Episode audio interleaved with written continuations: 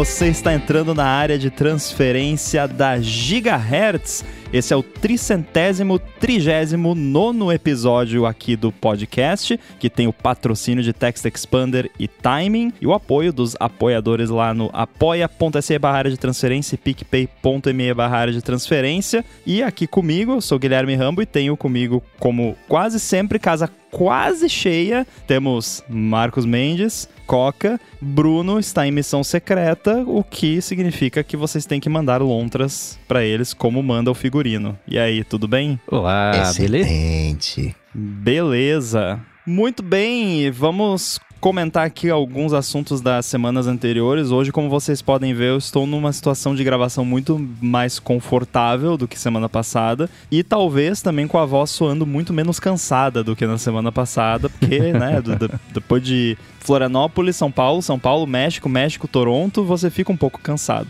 É, então, vamos falar sobre casa conectada. Tem aqui o feedback do Francisco Vargas, que diz o seguinte: aqui em casa eu consegui usar a Tuya com HomeKit sem gambiarras, com um hub Zigbee da ZemiSmart, que é nativamente compatível com HomeKit. Instalei cinco interruptores inteligentes Tuya Zigbee no hub e ponte e conectei no app Casa funcionam sem problemas, inclusive automações, usando o Apple TV como central. Consegui até incluir sensores Sonoff nesse hub e usar eles no dispositivo casa. Mas após alguns dias, eles desconectavam do hub. Por outro lado, Tuya funciona muito bem. É bacana. É quando você tem é, a conectividade, você tem um hub que conecta naquela conectividade, né? E você conecta lá no, no HomeKit e ele faz a, a ponte lá e fica de boa. Né? Quando, quando funciona, né? Que no caso então, aqui né? Teve um tipo que funcionou e outro que não.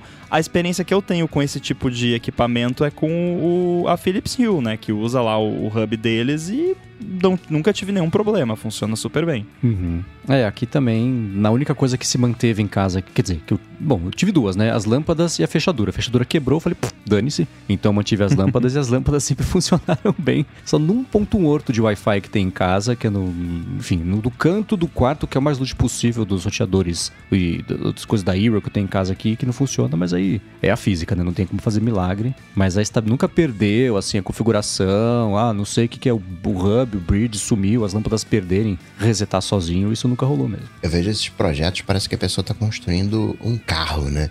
Não, você casar isso aqui, isso aqui com aquilo outro. Parece aqueles, é, aquelas micragens, né? Aqueles micreiros dos anos Exato. 90 que montavam. Não, tem que ser, não pode ser essa memória, tem que ser aquela outra. Não, não pode ser esse HD, tem que ser, aquele- tem que ser, tem que ser o Satangos, não pode ser, né?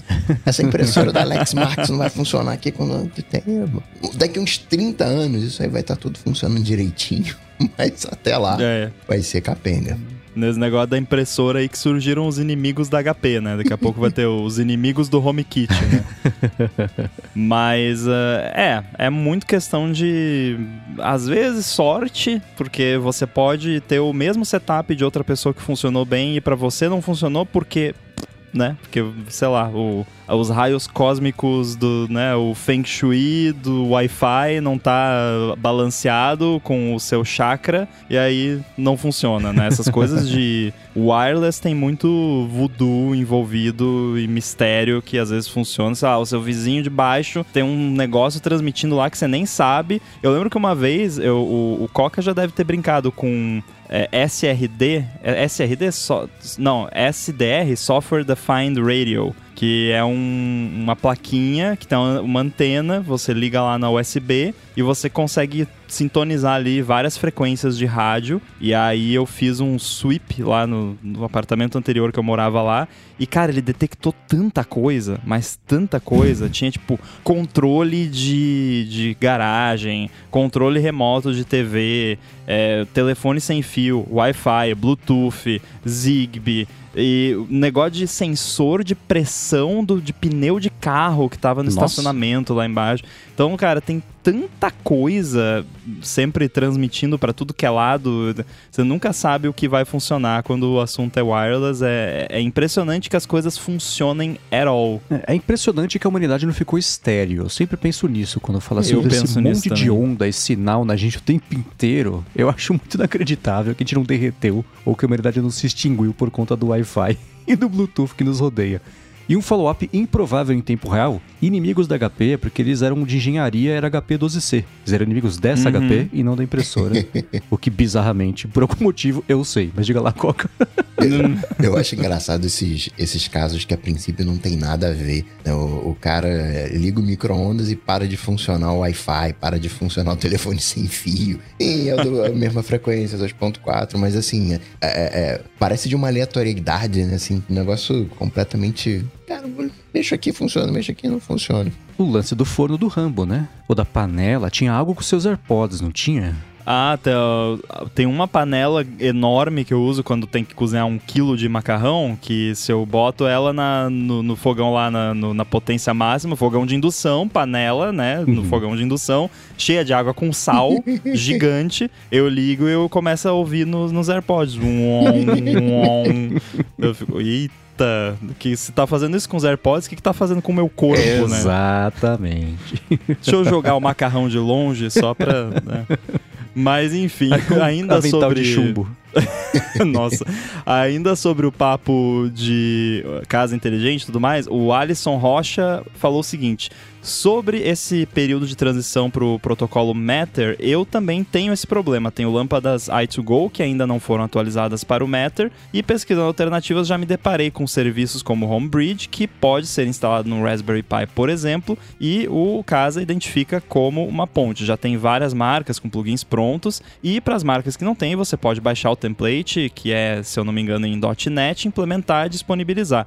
Gostaria de saber se vocês já usaram algo parecido e também consideração dos senhores sobre a segurança de soluções como esta. Olha, eu acho até que eu mencionei como uma das gambiarras, né? O, o Home Bridge, o Home Assistant e tal, que é gambiarra nesse sentido não é uma ofensa, é só um fato, é uma gambiarra, o que não quer dizer que não funciona. Funciona, mas é uma gambiarra, é uma parada que você vai ter que manter e que pode, né, quebrar ali de tempos em tempos, você ter que dar uma mexida pra voltar a funcionar. É, eu tentei usar o Homebridge por conta da minha TV. Minha TV é uma da LG, que é um OLED, uma das primeiras versões dela, e eu queria poder ligar, desligar com a Siri, aquela coisa toda, que claro que não dava pra fazer isso nativamente. E eu vi que com o Homebridge dava. Você, por meio do Homebridge, conectava lá no Bluetooth da, da TV, não sei o que lá. Eu nunca consegui fazer isso. Eu lembro de instalar aquele monte de library, de lá no terminal, fazer os comandos, ele baixava coisa, instalava a coisa, baixava falava, nossa, vai começar a falhar tudo no meu Mac agora, eu não vou nem saber desfazer esse negócio. e aí, até funcionava assim, o lance da TV, por tipo 5 minutos. Eu não tinha Apple TV ainda, então era direto na. na no, eu queria, sei lá, ligar a Netflix no aplicativo mesmo da Netflix da TV. Quando eu desligava a TV, se eu pedisse imediatamente pra Siri ligar de novo e abrir a Netflix, rolava. Mas a, a minha TV, ela tem dois estágios de desligado. Ela tem um stand-by com a tela desligada e ela tem desligada completamente. Quando ela entra no desligada completamente, aí não tem como acordar. O sinal não chega nela pra fazer a ligação, né? O, é diferente do, do HDMI CEC, pra não confundir. O ARC é uma coisa, CEC é É. outra, né? Tá. Do HDMI CEC. CEC, da Apple TV agora, se liga a Apple TV, ela liga a TV. Se eu falo pra Siri ligar a TV, ela também faz isso. Mas a minha experiência com o Bird foi essa. Eu sei que pra quem manja mais do que tá fazendo, o negócio deve funcionar, mas quando eu tentei direto no meu Mac, não funcionou não. Quer dizer, é por culpa da TV, né? Mas não funcionou. Eu tenho uma notícia pra te dar. Não foi culpa do Homebridge, como você já, já mencionou. E eu vou dar uma notícia aqui. A minha TV, que suporta HomeKit full, nativo, tem o mesmo problema. Quando você desliga ela, depois de uns minutinhos que ela dorme de verdade, pra economizar energia, você não controla mais ela no HomeKit. Ou seja, 90% do tempo você entra lá no Home e tá lá não está respondendo a bendita TV lá, não está respondendo. O que assim, tá, eu entendo, só que dispositivos conectados têm, né, facilities ali para ficar com a parte conectada ativa ali, mesmo quando o dispositivo está desligado. Tipo, o seu Mac, ele tá dormindo, você consegue acordar ele, principalmente se ele tá plugado no, no carregador, via rede para receber comandos e tal. Então, né, mal feito o negócio, porque que, que adianta ter HomeKit e eu não posso ligar a TV porque se eu desliguei há mais de 5 minutos,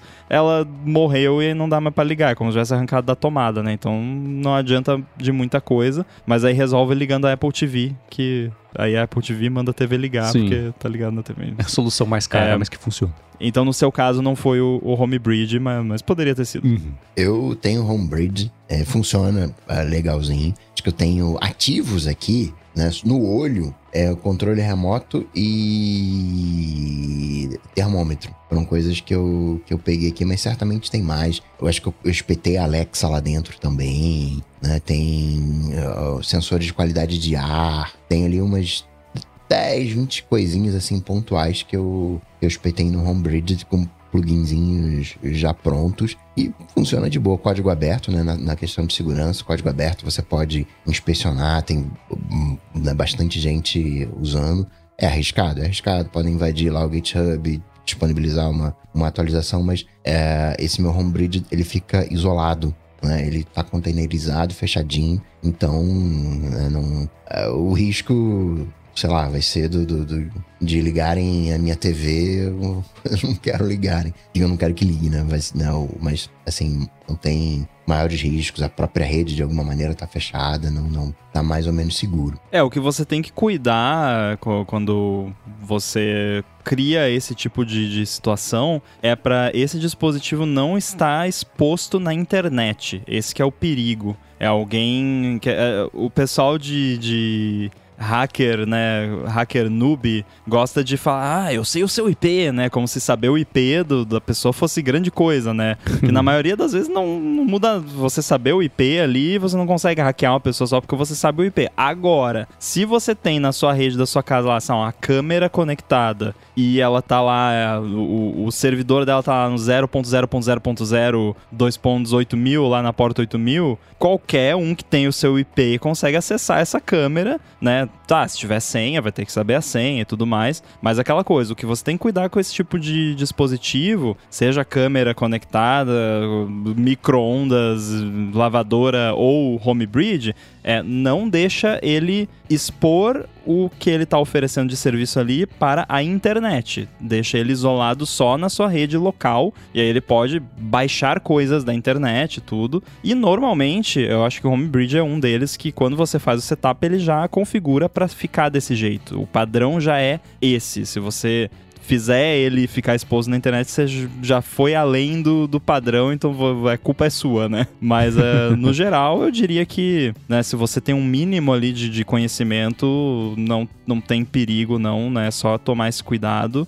e se divertir. Porque é diver- o legal do, do Homebridge, dessas soluções, é que você bota o que você quiser no, no HomeKit, né? Ou né, integra com outras coisas também. Então, ah, eu quero um termômetro no meu HomeKit, mas eu não quero que ele me mostre a temperatura. Eu quero, que- eu quero que ele me mostre a cotação do Bitcoin no, no app Home. Você consegue fazer. Porque né, é só um negócio fake lá, você bota o número que você quiser. Então é bem divertido. E pra quem quiser começar, vai por onde? Procura o quê? Lê o quê? Assiste o quê? Procura Homebridge no Google e procura vídeo no YouTube sobre Homebridge. E é isso. Não tem muito. E um mínimo de, de conhecimento prévio de rodar comandos num Linux ajuda. Eu já, por exemplo, não recomendo rodar no Mac. Porque o Mac não é o melhor ambiente para esse tipo de coisa, né? Um Raspberry Pi é bem mais indicado. Ou pelo menos, se for rodar no Mac, roda num Docker, num, né, numa máquina virtual, para não ter perigo de ferrar o seu Mac.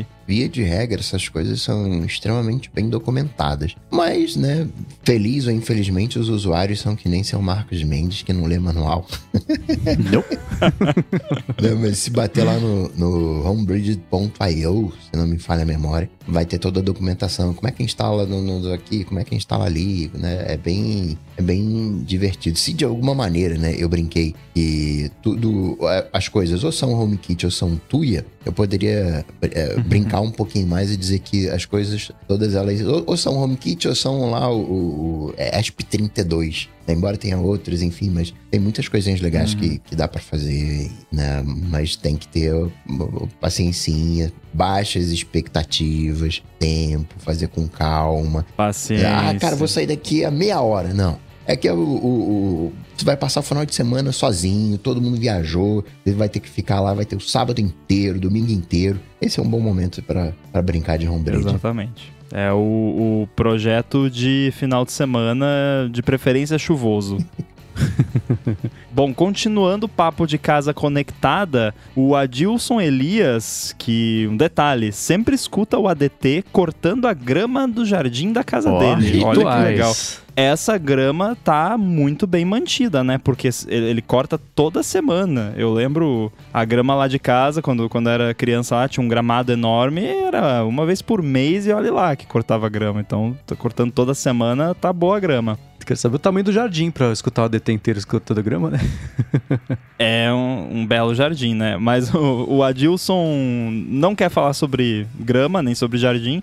Ele falou que eu citei né, um produto da Shell e ele gostaria de saber se poderia compartilhar um link ou modelo do produto, que ele gostou da ideia de poder atualizar o firmware. E a gente vai deixar aí nas notas do episódio. É, tem- o Shell ele tem vários modelos, mas é tudo mesma coisa, basicamente. É, a diferença é tipo quantos switches tem em, em cada né, negocinho ali. Eu tenho, acho que a maioria aqui é o 2.5, se eu não me engano, o modelo, que ele tem você consegue fazer switch de duas saídas, então você tem dois switches e duas saídas, e aí você configura como que vai se comportar ali. E aí tem diferença de potência e outros recursos, mas a gente deixa aí links nas notas do episódio pro pessoal que tiver interessado. Acho que o lugar mais fácil de achar é na Amazon. Boa, é. Geralmente eu coloco nas notas do episódio o Shelly.com, né? Que lá você consegue, daí você parte pra toda a gama de produtos, mas eu posso colocar específico esse aí que você tem, porque talvez já resolva a dúvida aí da galera pra poder ir atrás de alguma É. direcionada. Pra facilitar, eu tenho dois modelos aqui, se não me engano, um deles é o 1, é o Shelly 1, que é um azulzinho meio arredondadinho, um azul claro, e o outro é um pretinho meio triangular, assim, sei lá, que é o Shelly 2.5. Então, vendo as imagens com a descrição que eu dei, já não precisa nem saber o nome, só pela foto você já tem uma noção, mas a gente deixa o link direto aí também. Não tem mais como errar. Muito bem, a gente ainda tem mais follow-up para fazer aqui, mas antes disso eu quero agradecer o Text Expander que está patrocinando mais um episódio aqui do ADT. O Text Expander é uma das ferramentas mais úteis de produtividade que existem e ele está disponível para Mac, Windows, Chrome, iPhone e iPad. O que ele faz é basicamente trabalhar para você poupar vida e não ter mais que ficar escrevendo as mesmas coisas todas as vezes. Com o Text Expander você configura uns atalhos de texto e aí quando você digita esses atalhos, ele troca pelo texto completo já prontinho que você tiver definido. Então, no e-mail, por exemplo, que já tem ali um texto meio pronto que você tem que mandar uma mensagem ou responder com frequência, você já pode criar o texto de resposta e configurar um atalho lá para ele no Text Expander. E aí é só você digitar esse atalho que ele cola já o texto pronto, incluindo formatação, negrito, itálico, link, cor, tudo certinho do jeito que você configurou. Dá inclusive também para prever alguns campos customizáveis, tipo o nome da pessoa para quem você está mandando mensagem, e aí então é ativar o atalho, preencher o nome da pessoa e pronto, ele já joga lá o texto prontinho sem você ter que ficar copiando, colando ou pior ainda, escrevendo tudo toda vez. Uma coisa bem poderosa do Text Expander é que além do plano individual, ele dá suporte também para planos empresariais, e aí com isso dá para equipes inteiras terem acesso às versões mais atualizadas de cada texto, cada atalho, tudo automático e com foco total em colaboração. Então, para conhecer melhor o Text Expander e ainda garantir 20% de desconto na hora de assinar o plano individual, acessa o link textexpander.com/adt. Com esse link, você, além de economizar tempo usando o Text Expander, você vai economizar dinheiro também e ainda por cima ajuda aqui o podcast. Então, mais uma vez, acessa lá textexpander.com/adt e tem o link aqui na descrição também. Muito obrigado ao Text Expander pelo patrocínio do ADT e pelo apoio a toda a Gigahertz. Valeu!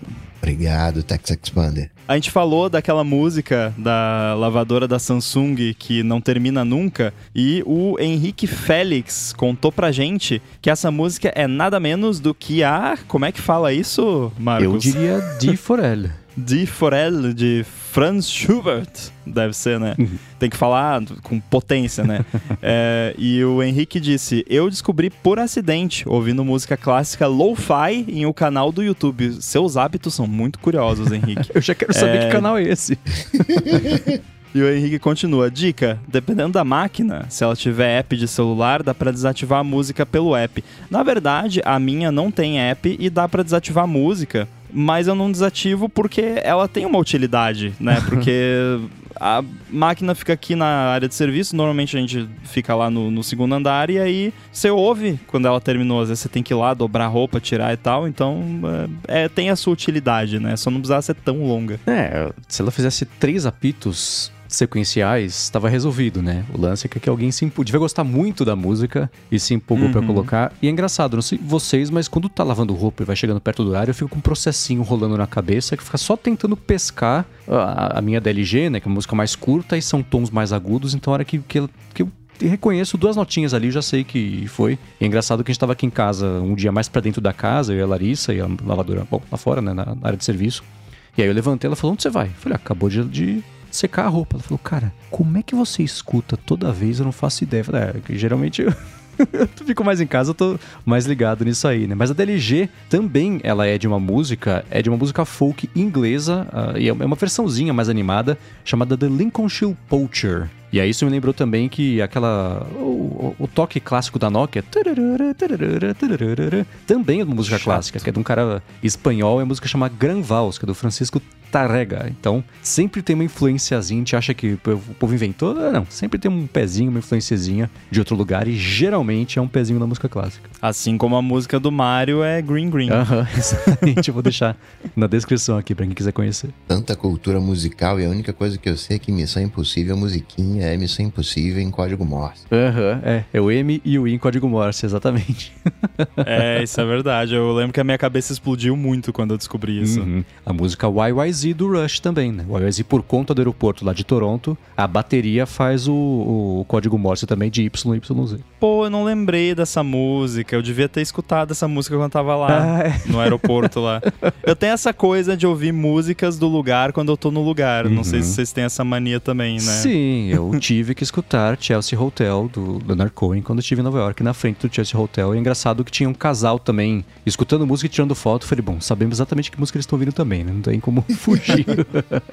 e a gente falou do, das compras digitais que somem depois de um tempo. O Nathan Ronick, ele disse que esse ano teve uma grande polêmica em relação aos livros do Roald Dahl, que foram atualizados com uma linguagem politicamente correta. Quem já havia comprado digitalmente recebeu a atualização automaticamente né, nos leitores, e para ele isso é gravíssimo, né, levando em conta em, eh, que o autor nem tá mais aí. Né, e pergunto o que, que a gente acha disso. É um assunto espinhoso, né? Porque eu não sei o que que tava escrito lá e pelo que, que foi substituído, mas de um modo geral eu não sou a favor de reescrever coisas que já estão escritas, né? Ainda mais que o autor não está aqui, né? Então, sei lá, se o autor estivesse aqui e ele decidisse, né? Não, vamos republicar e mudar isso aqui, beleza. Tava vendo até recentemente sobre desenhos antigos da Disney que foram editados para tirar certas coisas, né? Que não pegam bem nos dias de hoje.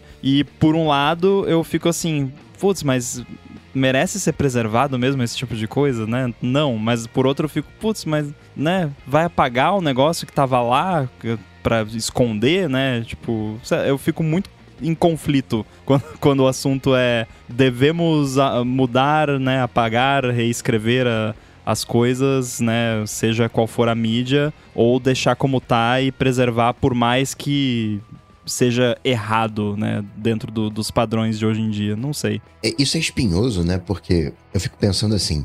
Eu pego um livro de Platão. Certamente o que está escrito nesse livro não foi o que o Platão escreveu há tanto tempo atrás. Então, né, por um lado, é, é, eu aceito mudanças. Não outro né, dado a se considerar. Geralmente, quando a gente recebe uma atualização, a gente fica feliz. Caramba, tá atualizado, né? Então, é, são pontos positivos. Dito isso, eu pessoalmente prefiro manter a coisa o mais é, preservado possível, porque eu consigo entender que aquilo é fruto de uma época, né? É, Exato. É, não é que a pessoa lá de dois mil anos atrás, né, para evitar ser menos polêmico, era uma pessoa má porque. Não, não, não, não, não, é isso. A gente pega a, a, a, Inquisição, por exemplo, que foi uma barbárie, mas dentro do processo de Inquisição, né, o direito à vida que a gente tem hoje é uma conquista recente. Antigamente não se tinha direito à vida. Isso é um absurdo, mas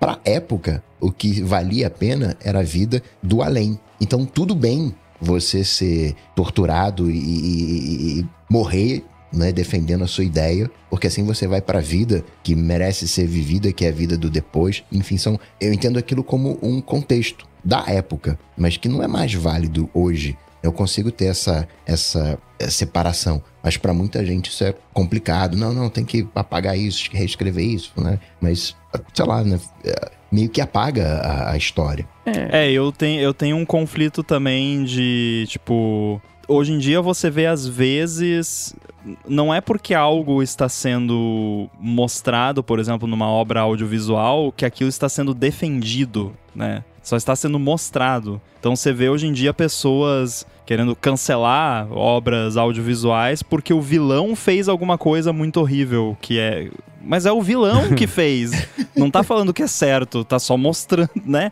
É, mas aí, pensando nesse lance que você falou e pegando um exemplo menos antigo, sei lá, pega um filme, é, apertem os sinos, o piloto sumiu, Airplane edita ele para deixar politicamente correto, tirar as coisas erradas que tem lá, que tem muitas erradas horríveis. Hoje em dia é, são horríveis. Mas, cara, então apaga o filme, né? Tipo, você tem, se você quiser assistir, você tem que assistir, como você disse. É um fruto de outra época, outros tempos. Naquela época isso era aceitável, hoje em dia não é mais. Então você pode você dar risada de como as pessoas eram idiotas que achavam que aquilo era ok, né? Mas não de tipo, ei, que legal, né? É, e Don't Call Me Shirley. É, tem... é muito bom isso. Ó, oh, essa parte não precisa Exatamente editar. Eu sobre acho que isso não essa é... piada, né? É. é. muito bom. Mas é... é essa, esse é um assunto, de novo, vou falar a mesma coisa que vocês, espinhoso, porque dá para atacar e defender, e quem acha um absurdo vai continuar achando absurdo, quem acha que tem que fazer vai continuar achando que tem que fazer, e beleza, e ganha a discussão ganha um outro aspecto, né? É, eu lembro que uma das coisas que, que foram modificadas no livro, inclusive mexeram até na fábrica de chocolate, que é, que é dele, né? E a Netflix comprou toda a obra dele, então isso aconteceu depois que a Netflix comprou, isso é importante também. É, tem a personagem descrita como gorda, tiraram o fat e trocaram por uma outra coisa que era tipo um eufemismo, ou, ou talvez tenham suprimido essa parte. Chubby. É, então, é, é, assim, é, usar o termo gorda no acusativo, né? É, se você puder, dá para fazer isso de outros, outras formas, né? Sem ser uma coisa que ataque. Se for uma coisa que é essencial para a história, o ponto daquele pedaço do texto é acusar a pessoa de gorda, aí é uma parte desconfortável da história que as pessoas vão se deparar e vão passar por ela porque faz parte do texto. Agora, se quando ele escreveu o livro era uma coisa que era tido como normal e hoje em dia a gente tem um pouco mais de consciência de que você pode se, se expressar de outros jeitos, para crianças com seus cérebros maleáveis, vale a pena ter esse cuidado, mas com limites também, que senão você reescreve o livro inteiro e ele vira um nada, né? Então, nessa situação já existem dois lados e eu fiquei conflito entre defender um lado e defender o outro, porque a obra é a obra, é a obra, é a obra, e pronto, né? Especialmente o cara morreu já faz bastante tempo. Então, fazer essas modificações póstumas é, é tão incômodo quanto você pensar, por exemplo, você vive aparecendo, ah, escola americana tal, bane o ensino nas aulas de história sobre escravidão porque fazia as crianças brancas se sentirem desconfortáveis. E aposto que essas suas mesmas luck. pessoas que estão bravas porque tiraram o gorda do livro do, do da Fábrica de Chocolate. Então, nesse caso, é. também existe aí uma, uma certa inconsistência. Eu estou imaginando a pessoa para dar um exemplo, mas ainda assim, não duvido que esteja distante da realidade. É, outras coisas que eles mexeram também, tipo, pai e mãe, os termos foram, foram ficaram mais abrangentes. Então virar família, em inglês tem parents, né, que é, não, não tem gênero. Aí eu sei que acaba virando um terreno muito mais minado, porque tem todo o lance da discussão, que, enfim, tem gente que gosta de, de se enforcar nessas discussões sobre é, como é proibido ter qualquer tipo de, de flexibilidade nesse assunto. Então é uma pena. Nesse caso, eu acho bacana você promover a discussão e o contato das pessoas que são intransigentes com outros tipos de, de existência que não sejam as delas. Aí eu acho ok. Mas, de novo, numa obra literária, especialmente se o segmento do texto não fizer muita diferença, aí começa aquele lance do. do, do como é que é slippery slope em português? Uma coisa da outra? Declive escorregadio. É, que, sim, se você for começar com isso, não vai ter limite, daqui a pouco não vai ter livros, não vai ter séries, não vai ter nada, não vai ter história, blá blá blá.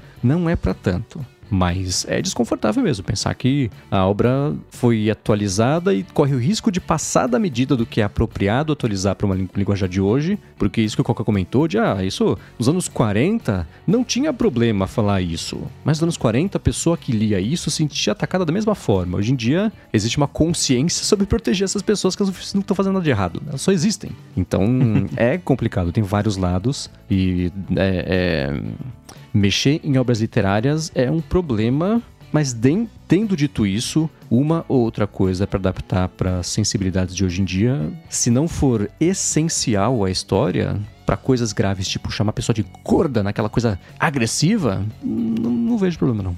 É, em se tratando de, de coisa para criança, eu sou Exato. muito mais a favor, é, até, porque é eu nem tinha, não tinha pensado por esse lado, porque aí realmente são seres em formação, né? A, a criança ainda não tem. A criança não entende que, né? Algumas crianças são bem mais inteligentes que outras, né? Então algumas até vão entender que isso é antigo e tal, mas a maioria não vai entender, então é mais complicado, né? Eu tava pensando no framework de adulto, né, que, que compreende esse contexto. Então, quando é uma coisa para criança, realmente acho que eu sou a favor de, de ser um pouco mais leniente com as mudanças, porém eu poderia argumentar também, eu consigo imaginar pessoas argumentando que então escreve coisa nova, né? Porque, porque tem que pegar um negócio antigo, então escreve outra história, né? Ou, ou pega e faz assim, baseado no livro tal, e aí você vai lá e faz um trabalho derivado, né? Em vez de é, passar borracha, né? No, no outro. De novo, falando aqui, eu não sei o que foi editado, né? O, quanto foi, do, do que pro que, né? O Marcos deu um exemplo, né? Mas enfim, acho que quando o assunto é, é, é conteúdo para criança aí fica um pouco mais complicado mesmo. O que não deixa de ser uma oportunidade para ensinar. Se você der o contexto, é que Também. nem os, os, desenhos do Looney Tunes, os super antigos, que são extremamente racistas, Eu mandei um para você que eu, tenho, eu não vou nem falar aqui, porque então. eu tenho vergonha de falar. Então. Era. Me, nossa, quando eu vi aquilo, eu fiquei tipo tá, é sério isso? Esses isso desenhos, não é deepfake. O que acontece? No começo tem, ó, escuta, ele tem cenas que hoje em dia são inaceitáveis, mas faz parte do contexto histórico, então a gente apagar a história a gente só fala, isso aqui a gente não apoia, não faria hoje em dia, mas tá aí. Então, nesse caso dos livros, eu consigo imaginar, por exemplo, você ter um adendo e diga lá no final do livro, um asterisco, um, um, uma nota de rodapé dizendo que aquele termo foi alterado por causa disso, disso. Dá o contexto, explica o que aconteceu. Acho que é o melhor jeito é ensinar, é explicar. Sabedoria, conhecimento, informação. Né? É assim que as pessoas andam. Eu acho que dentro da, do, do, contexto mesmo, né? Eu acho que a, a, nota de rodapé nesse caso funcionaria muito bem. Tipo, né? Ah, gorda, daí um, né? Daí lá embaixo um. Naquela época isso era aceitável. Hoje em dia, né? Talvez você deva pensar em se expressar de uma forma diferente, né? uhum. né? Newton, né, que é o pai da física, ele tinha uma série de escritos alquímicos, né, e, que foram escondidos pela família para não queimar a imagem dele, digamos assim, como, como cientista. Mas aquilo era comum na época. A gente olha a, a primeira obra de ficção científica lá do o monstro do Dr. Frankenstein, e naquela época realmente se acreditava que a eletricidade, que era uma coisa que a gente estava descobrindo, a gente acha que a eletricidade está aí desde sempre, mas não, era o momento que a gente estava descobrindo. Quer dizer, ela está aí desde sim, sempre, sim, né? Mas... mas... a gente só controlou ela recente. E a gente fica nessa coisa, né, de é, a, a gente não entende o contexto. Realmente a galera daquela época acreditava que a eletricidade era um grande advento e caramba, então que o músculo tinha a eletricidade que a gente conquistaria a vida. Aquela obra dali não é uma ficção é, é, só, é uma ficção com uma dose forte de, de, de, crença do momento de que a gente conseguiria vencer a morte com a eletricidade. E hoje a gente sabe que não é exatamente assim que a coisa funciona. Mas entende. Você já viu um desfibrilador? A verdade aí, ó. tem, tem esse, esse contexto da obra que eu acho riquíssimo, né? Porque a, não é só a obra pela obra, mas a obra dentro de um contexto é, histórico, entender como que aquela galera pensava, quais eram as crenças, quais eram os, os valores, mas que não necessariamente isso né, se aplica nos dias de hoje. Agora, falando desses contextos, né, de, de crenças, tem um, um hoje está todo mundo fazendo seu próprio streaming, né? E quem inventou de fazer o seu próprio streaming de alguma maneira foi o Mercado Livre. Tinha aqueles pontos, né, que já dava o desconto, né, em alguns em alguns serviços de streaming agora tem é um uma solução, né? Bem semelhante ao que a Amazon faz, né? Com o, o Prime Video. Vai ter uma solução do Mercado Livre para você assistir uh, algum conteúdo. E vai ser baseado em anúncios, né? Vai ter anúncios ali de, de, de 30 eh, segundinhos, 20, 20 segundinhos, né? Similar ao, ao aquele conteúdo da Netflix baseado em, em, em anúncio. E Mercado Livre, a entrega é fantástica, né? Entrega, você compra sábado de manhã, sábado no final do dia, já tá com, com você. Mas o que, que, vocês acham desse. Do, do, streaming como. Não é brinde a palavra, né? Mas como um, um perk, né? Como, como um brinde desses serviços.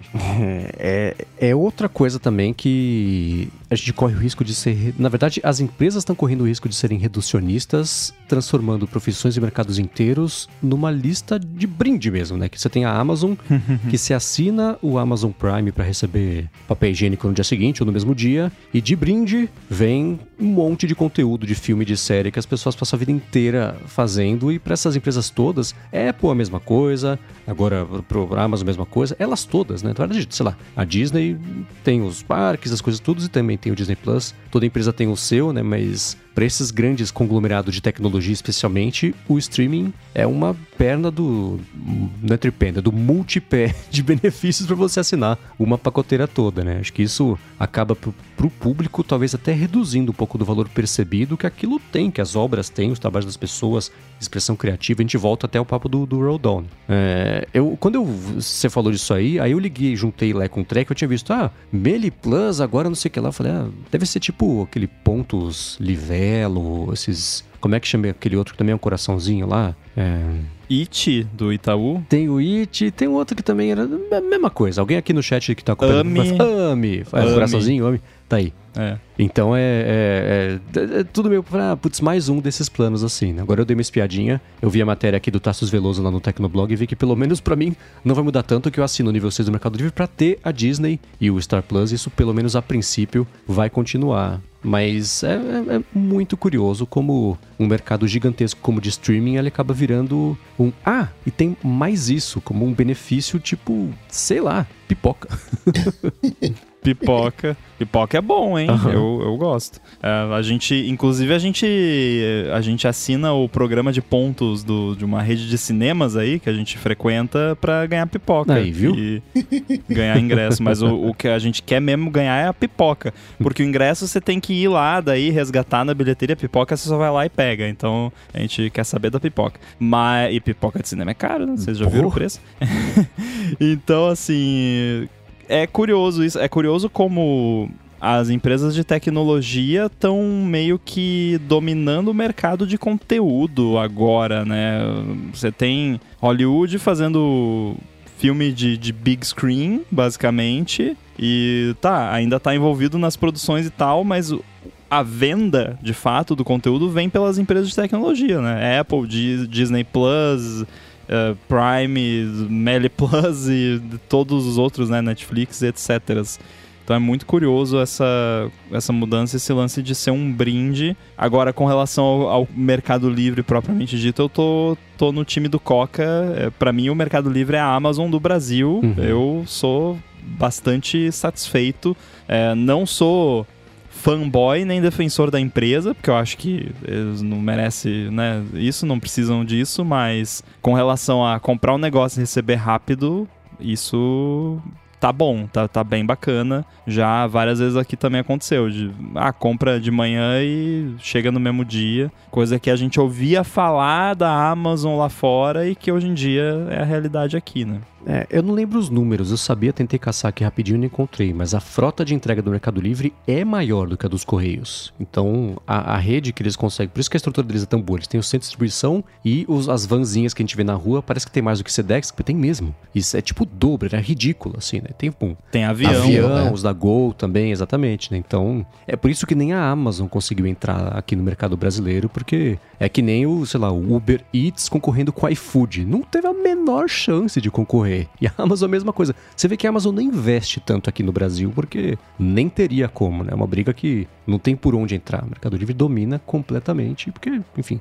era o arremate e o Mercado Livre chegaram cedo, viram uma coisa só e beijam toda na brincadeira toda também. Então é. Olha, o, você falou de Uber Eats e iFood, eu, eu lembrei agora que eu usei um tempo Uber Eats quando teve aqui no Brasil e, e e parei de usar quando eu tive um problema seríssimo que nunca aconteceu no iFood de simplesmente não entregarem o negócio e, e, e constar como entregue. Uhum. É, aí o Uber Eats ficou, aí né, hoje em dia o Uber Eats nem faz mais delivery no Brasil, e aí ficou como app que eu uso quando eu tô viajando para fora, né? Nos outros países, quando eu visito, normalmente tem Uber Eats. E agora, nessa minha última viagem, eu usei o Uber Eats. Eu fiz dois pedidos no Uber Eats e eu recebi um o segundo pedido que eu pedi no, num outro dia apareceu lá como entregue e não foi entregue. E é isso. Então é essa a experiência do Uber Eats, aparentemente.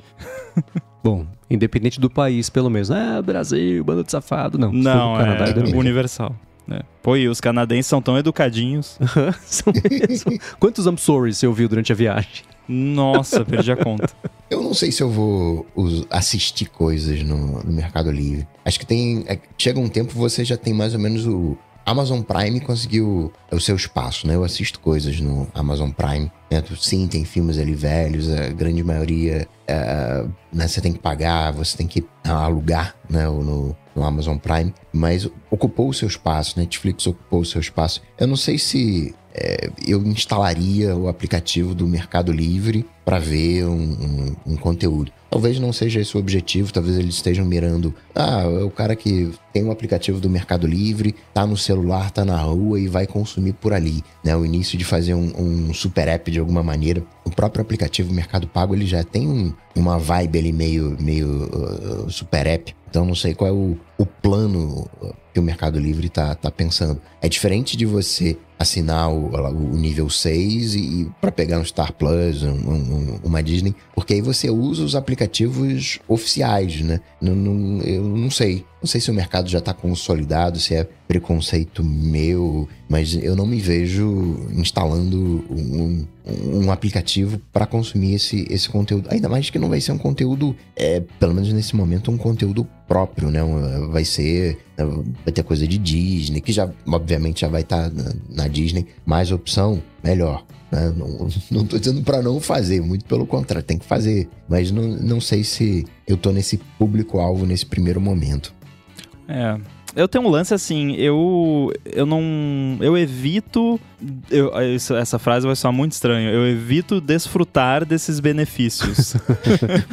que assim, se eu for catar aqui, eu tenho, sei lá, plano de celular de uma operadora, plano de celular de outra operadora, cartão XPTO, não sei das quantas, Premium, Black, Plus, Master, Ultra, Max. É Mercado Livre nível não sei o que das galáxias. Aí, ah, tem Disney Plus, não sei o que Plus, Plus, tudo Plus é, grátis ou são não sei quantos meses grátis. Eu nunca vou atrás dessas coisas, porque eu fico pensando assim, ah, eu vou lá, daí eu vou entrar num site ruim, que eu vou ter que digitar um código que não vai funcionar, que vai vir um e-mail, aí vai vir um SMS, eu vou ficar recebendo propaganda por 50 anos sobre isso, e aí daqui um mês eles cancelam esse negócio e aí eu vou perder a minha assinatura, vou ter que assinar igual. Então, quer saber se eu quero assistir Disney Plus, eu vou lá e eu assino Disney Plus, que é, é para mim é mais fácil. Eu sei para quem, né, não, ah, putz, eu não tenho como pagar, mas eu já assino esse negócio e tem, beleza, aproveita.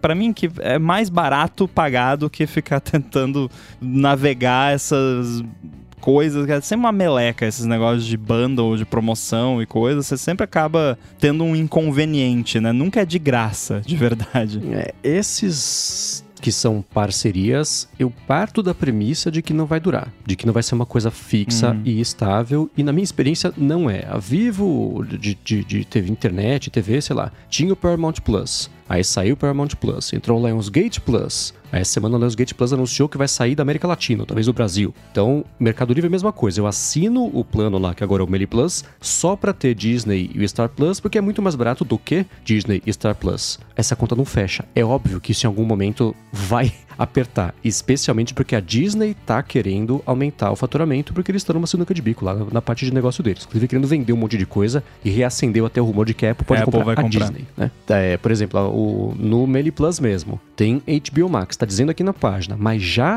anunciou que vai sair do plano HBO Max. Então tudo isso é sempre um Acabou de anunciar móvel, e né? já vai sair. Exatamente, né? Então, é, é, essas parcerias todas, assim, ah, ah, use enquanto der e sinta-se com sorte que deu pra usar, mas daqui a pouco vai sair. A via de regra é meio essa. E pro Mercado Livre, o Coca falou, né, que é, você assina, vê. Pra, pra mim, o meu jeito de consumir coisas mais aleatórias é meio ao contrário. Eu tenho as coisas fixas que eu tô assistindo, a maioria por coincidência, ou talvez não, né? É, é tudo do HBO Max, porque sempre teve coisa de muita qualidade. Eu tô vendo coisas velhas, então, é, o Sopranos, como eu já disse algumas vezes, o The West Wing usando o, a ExpressVPN, reassisti The Newsroom recentemente também. Mad Men tava na HBO e agora foi justamente pro. Acho que foi pro, pro Amazon. É, mas coisas aleatórias, tipo coisa de catálogo, ah, vamos ver o filme tal? Vamos. Eu vou lá na Apple TV, vou na busca e onde tiver eu assisto. Seja por streaming, seja alugando, seja comprando, se eu quero muito ver e não dá pra alugar, não tem nenhum outro jeito de assistir. O que o Mercado Livre pode fazer é tentar comer pelas beiradas e construir um catálogo de coisas que não são franquias e nada assim, mas para pegar justamente esses casos de quem quer ver, sei lá, Thelma e Louise, que eu vi recentemente com a Lari esses dias e que não tinha, eu não lembro se tinha em serviço streaming, mas é um exemplo de uma coisa de catálogo super, entre aspas, irrelevante, mas que no corpo de um catálogo grande começa a fazer diferença. né? Então acho que eles podem tentar comer pelas beiradas, aí o caminho deles seria o quê? Começar a virar um estúdio, uma produtora, comprar franquias, comprar direito de exibir série, que é o que a Amazon faz no fim das contas, com muitas, tipo, Mad About You, eu tô assistindo no Amazon Prime, o que é estranho porque eles por algum motivo exibem os episódios fora de ordem, tá me deixando maluco ver que a cada episódio vê lá no TV Guide qual que é o próximo episódio eu ver na ordem errada, mas tá lá, tipo, Everybody Hates Chris, Amazon Prime. Então eles também adotaram essa estratégia, só que com séries, porque a série você fideliza mais a pessoa no serviço porque não são duas horas, são 40, 60, 80, 120. Então, eh, em algum, algum desses territórios tá essa estratégia aí do, do Mercado Livre pra fazer esse streaming. É, talvez seja, seja isso que você falou, né? É um, é um bom ponto, né? Esse rodízio da- das séries do, do- catálogo. Tava numa, vai pra outra. Tem mais um ponto pra parar, né? Ah, tá lá no, no Mercado Play, assiste lá no, no, no Mercado Play. Não é um- um- uma ponta de lança, mas tá ali, né? Compondo o, o conjunto. Gostei de Mercado Play. também. Globoplay faz a mesma coisa, mas lá não é em 4K e eles fixam o- a proporção da tela, eles cortam widescreen, vira tudo. hum, assim, Não, não, não, não, não. De graça foi caro, não vale a pena não. Muito bem. Em seguida, a gente vai ter um, um momento área de trabalho aqui no ADT para falar sobre algo que eu, que eu tive que fazer recentemente. Mas antes, eu quero agradecer aqui o aplicativo Timing, que segue oferecendo um desconto extra para quem escuta o ADT e quer resolver de vez o desafio de acompanhar o tempo que está gastando em cada coisa do trabalho todos os dias. Rastrear o tempo é uma coisa essencial para todo mundo.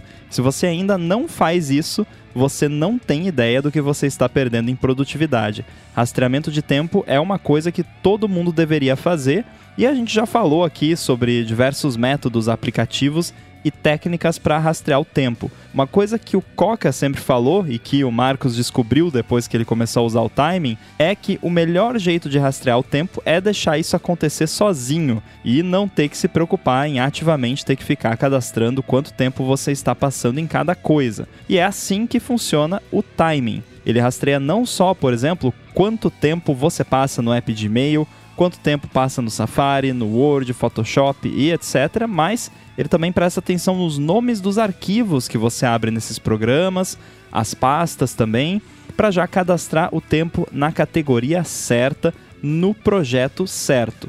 Além disso, ele oferece uma coisa bem legal que é a sincronia com a funcionalidade nativa de tempo de uso do iOS. Então, mesmo o que você faz fora do computador, você também consegue associar automaticamente ao seu rastreamento de tempo feito sozinho no Mac. Com isso, nenhuma ligação passa batida, reunião, aquelas coisinhas que no dia a dia a gente não cadastra porque são só uns minutinhos, mas que no fim do mês ou no fim do ano fazem uma bela diferença e significam tempo de verdade trabalhando e que especialmente quem trabalha por hora sabe que faz diferença. Agora, o mais legal é que para quem escuta aqui o ADT, se você acessar timingapp.com/adt e tem o link aí também na descrição, você, além dos 20% de desconto que eles já oferecem na assinatura do plano anual, vai ganhar mais 10% de desconto em cima disso no primeiro pagamento só porque você usou o link timingapp.com/adt. Mais uma vez, o link está aqui na descrição do episódio. Por esse link, além disso tudo, você também tem um mês de graça para testar o timing sem nem ter que colocar cartão de crédito. Então, não tem motivo para você não testar e ver como vai ser fácil não ter que levantar um dedo mais para fazer o seu controle de tempo. Pela última vez, timingapp.com/dt e o link está aí nas notas do episódio. Muito obrigado ao aplicativo Timing pelo patrocínio de mais esse episódio do ADT e pelo apoio a toda a Gigahertz. Valeu. Obrigado, Timing. Agora, Rambo, você, como a gente tá vendo aqui hoje, além de estar descansado, tá no seu background habitual aí na sua casa, de onde eu tive o prazer de gravar uma vez, faz, sei lá, vai fazer um ano. Que loucura, nossa. É. Ah, é, ah, bom, deixa pra lá. Você foi e voltou, Estou fez velho. um bate-volta no Canadá para dar palestra, vi um, uma outra foto lá da palestra e etc. E fazia um tempo que a gente não falava sobre esse tipo de coisa, né? Por, acho que por conta do área de trabalho mesmo, né? Momento bem área de trabalho. Como é que foi se preparar depois de tanto tempo para planejar, fazer uma palestra, dar um talk bacana, depois ir até lá, apresentar mesmo? Era como você lembrava, tava com saudade, vai ficar... Bom, ficar um tempo sem fazer não, né? Que daqui a pouco já tem uma outra engatilhada aí. Sim, sim. Mas como é daqui que um foi? mês, no dia que tem o rumor que vai ser o, o o evento do iPhone, Nossa. eu vou estar chegando na Espanha para NS Spain. É, O bom é que já teve isso na outra vez que eu fui na NS Spain, que foi em 2018. É, eu cheguei lá, peguei o busão para Logronio, que é onde fica lá a conferência. Cheguei, fui lá para pro Airbnb lá que eles alugam pro, pros speakers e a galera tava na frente da TV lá esperando para assistir o keynote. Então foi divertido que a gente assistiu tudo junto. Então provavelmente esse ano vai acontecer a mesma que nem coisa. em Portugal, né? Durante a WWDC, todo mundo vendo É. Apple Vision ou pedindo a Larissa em casamento, olha só. Ó, isso, isso foi mais interessante do que a Apple Vision pra dúvida vocês, alguma. eu tenho certeza. Mas enfim, é, foi, foi diferente porque três anos, né, sem fazer isso. A minha última palestra tinha sido em fevereiro de 2020. Eu lembro como se fosse ontem, porque era dia 1 de fevereiro. Eu estava pegando um voo para Paris, né, com aquele esquema já no aeroporto, já falando sobre o tal do coronavírus, eh, né, e tal. E o, o Everton lá me, me falando: ô, cuidado aí com esse negócio, né, que você tá viajando e tal. Eu falei: né, essa coisa da China lá. e aí o voo era em parceria com a Air China. E aí tava o pessoal lá, os chineses embarcando, tu- tudo de, de máscara, né? Então eu não fiquei preocupado. É, mas enfim, é, foi, foi há três anos atrás, então eu tava. um, aquela coisa, será que eu ainda sei, né? Mas depois de ter feito tudo, foi tudo igual, assim, deu tudo certo. Tudo como. Tudo dentro dos conformes, como sempre foi. Eu, eu percebi é, indo lá, né, e fazendo a, a conferência e tal, que eu estava com muito mais saudades de, de, de fazer conferência do que eu achava que eu estava. Porque quando foi muito legal, tipo, realmente foi muito legal. Eu não lembrava como era legal, assim, né? Então eu tava um pouco preocupado, tipo, pô, esse bate volta do Canadá com trocentas conexões e tal, né? Vou ficar podre de cansado e tal. E é, cansa tudo, mas nossa, valeu muito a pena, foi muito legal. Agora, com relação à né, parte prática de, de preparação, eu sempre fiz dessa forma e fiz dessa forma de novo, que é assim, eu não preparo palestra com meses de antecedência. Então, como é que funciona normalmente quando você vai palestrar nu- numa conferência dessas, né? No caso de tecnologia, claro, cada ramo funciona de um jeito diferente, mas normalmente você fica sabendo que você vai palestrar ali um meio ano antes, né? Então, um bom, uma boa antecedência pra você se programar e tal. Eu aí no momento que você, né, meio que fecha, geralmente você ainda não, não define ali o tema da palestra. Eu lembro que para essa conferência,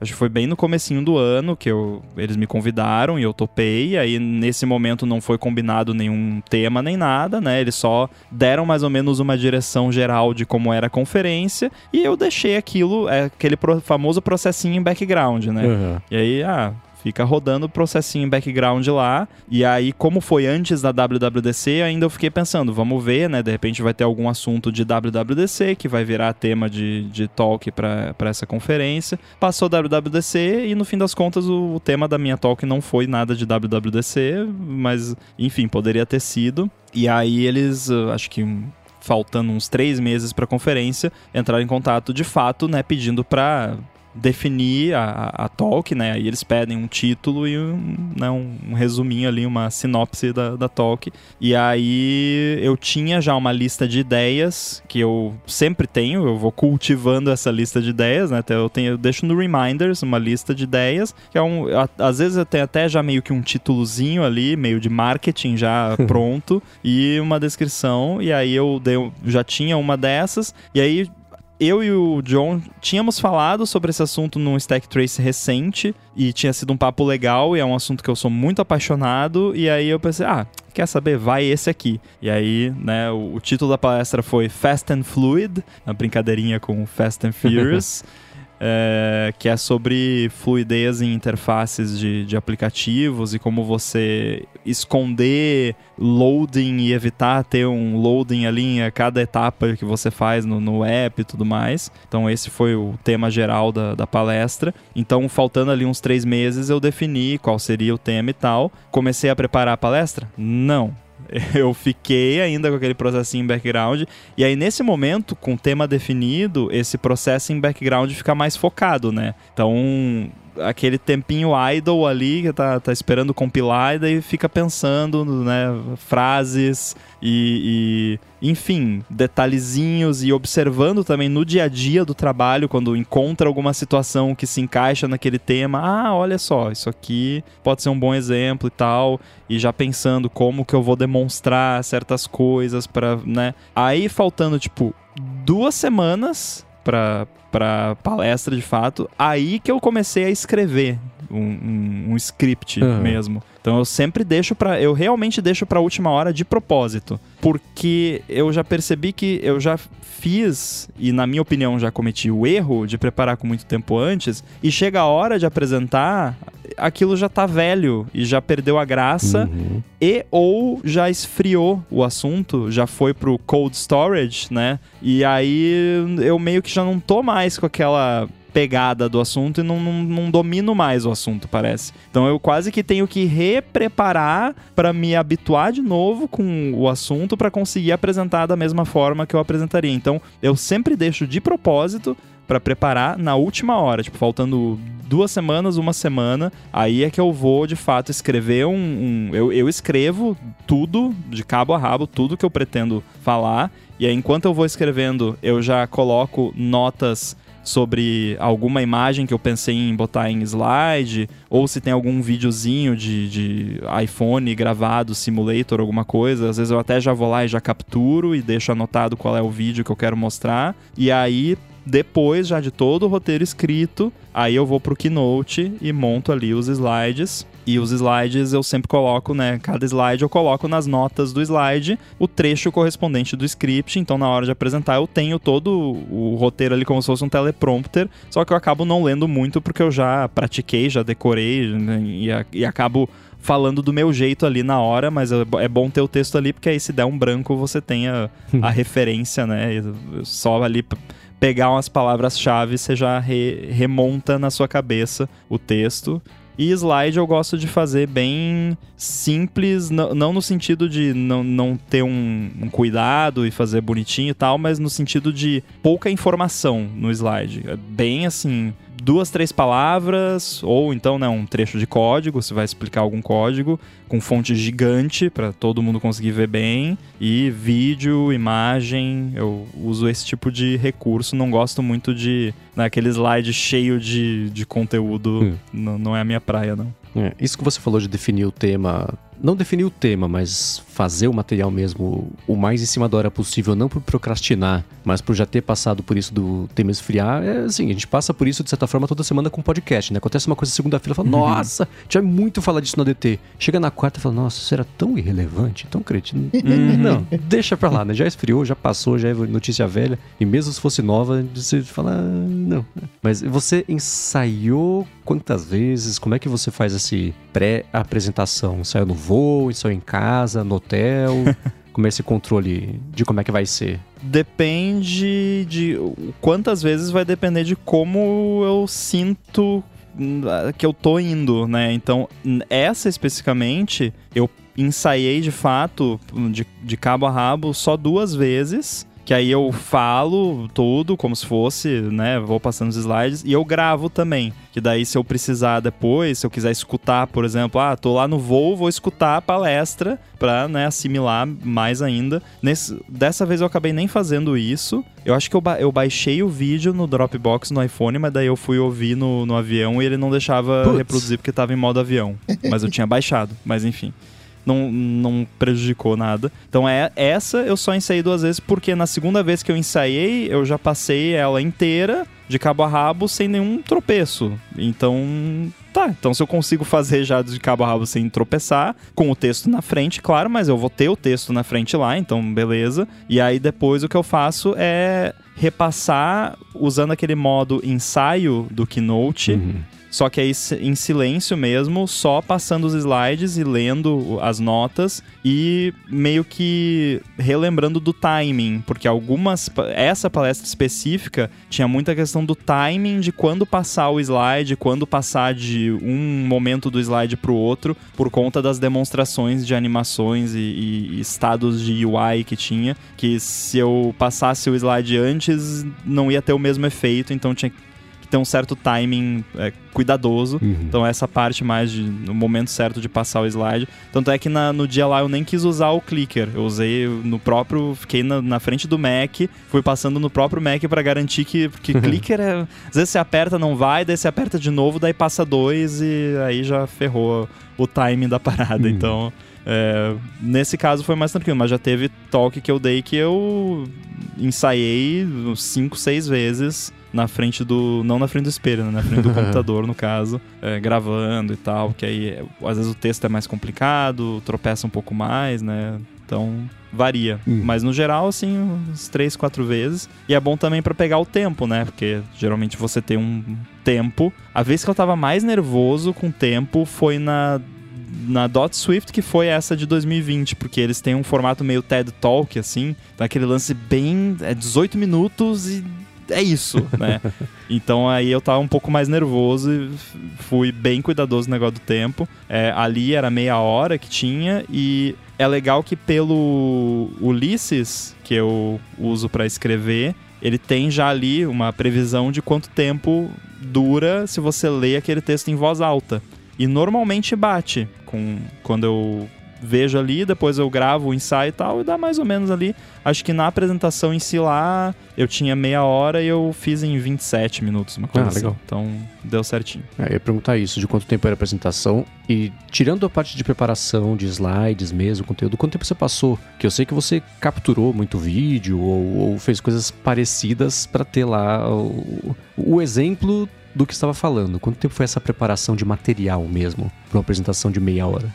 Eu fiz um app bem simples, né, para como demonstração. Acho que eu esse app deve ter dado tipo umas 8 horas de, de trabalho, né? Foi tipo, fiz um pouquinho num dia, um pouquinho no outro, e o resto tudo foi deve ter sido mais umas 12 horas assim, talvez um pouquinho mais. Então, umas 20 e poucas horas de, de trabalho no total. Ah, ok.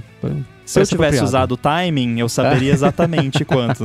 Na próxima eu vou usar. Parece apropriado. E o setup lá na hora da apresentação foi como? Você plugou seu Mac ali na saída de vídeo e fechou? É, lá eles tinham. Foi no Tiff Bell Lightbox lá em Toronto, que é um lugar maravilhoso porque é um cinema, né? Tem lá o festival famoso que, que tem todos os anos, inclusive vai rolar acho que agora daqui umas semanas aí. E então o setup era muito bom. Aí eles tinham dois monitores de retorno além do, do projetor lá. E você tinha a opção de usar o, o computador deles, eles tinham um Mac lá, mas eu sempre tenho medo disso porque, sei lá, vai faltar alguma fonte, não É. sei. O, o setup ali do- da tela do apresentador, como que eu faço, do jeitinho que eu tô acostumado. Então, quando tem a opção, eu prefiro usar o meu Mac. Aí eles tinham um cabo HDMI lá. Os MacBooks Pro mais recentes têm entrada HDMI, olha que maravilha, Oh. né? Então não precisou de adaptador, nada, foi só chegar lá e plugar. É, e aí no, no dia, a, a minha palestra foi no segundo dia da conferência, na sexta. Aí na sexta de manhã, de manhã antes de começar o evento, eles disponibilizaram lá um tempinho pra gente ir lá, plugar, falar Ah, lá com legal. o pessoal da técnica lá, plugar o Mac, testar, ver se funcionava tudo certinho. Tava um pouco preocupado se o tamanho da fonte no- nos slides de código ia estar grande o suficiente, né? Daí eu testei isso também, tava ok. Tinha gente lá, perguntei, dá pra ler tudo? Dá, beleza. É, então, normalmente eu prefiro usar o, o meu Mac mesmo. E aí, às vezes, se você. Se, quando é que nem nesse caso que tem o computador deles lá, às vezes você perde alguns benefícios se você usa o seu computador. No caso lá, os monitores de retorno, tinha um que você poderia ter as notas de, de apresentador no monitor de retorno, mas aí só se usasse o computador deles. Então, no caso, eu não tive essa facilidade, mas como não foi uma talk onde eu ficava me movendo no palco, Uhum. isso não fez diferença pra mim.